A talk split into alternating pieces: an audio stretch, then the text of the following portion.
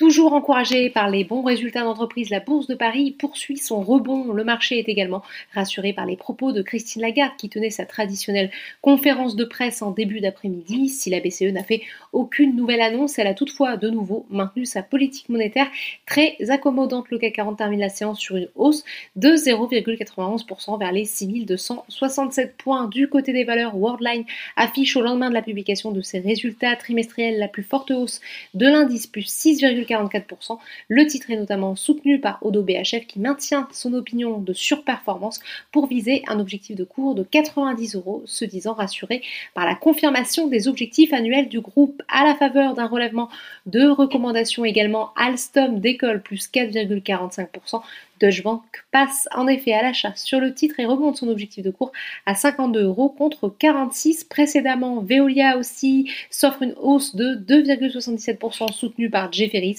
qui relève son objectif de cours à 27 euros contre 24. Enfin, les investisseurs applaudissent l'éclatante santé d'Hermès qui gagne sur la séance 2,19% touchant un nouveau record historique. Le groupe a réalisé sur les trois premiers mois de l'année un chiffre d'affaires de 2,08 milliards d'euros en hausse de presque 40% sur un an en données publiées, notamment soutenu par la dynamique des ventes en Chine.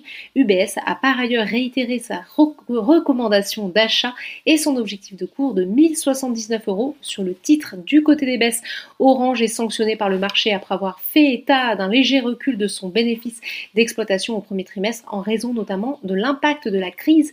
Le titre lâche 1,62%. Renault est également en repli, moins 1,33% après la publication de ses résultats trimestriels. Si le groupe a renoué avec la croissance organique au premier trimestre, son chiffre d'affaires est ressorti inférieur aux attentes des analystes sur cette période. Sur le SPF 120, McPhee Energy et Neoen continuent d'être recherchés et affichent les plus fortes hausses. A l'inverse, Technip Energy est à la peine et ce malgré la confirmation de ses objectifs financiers pour cette année et la publication de résultats en hausse au premier trimestre. Enfin, outre-Atlantique, malgré des chiffres rassurants sur le marché du travail, la bourse de New York a ouvert en baisse. Voilà, c'est tout pour ce soir.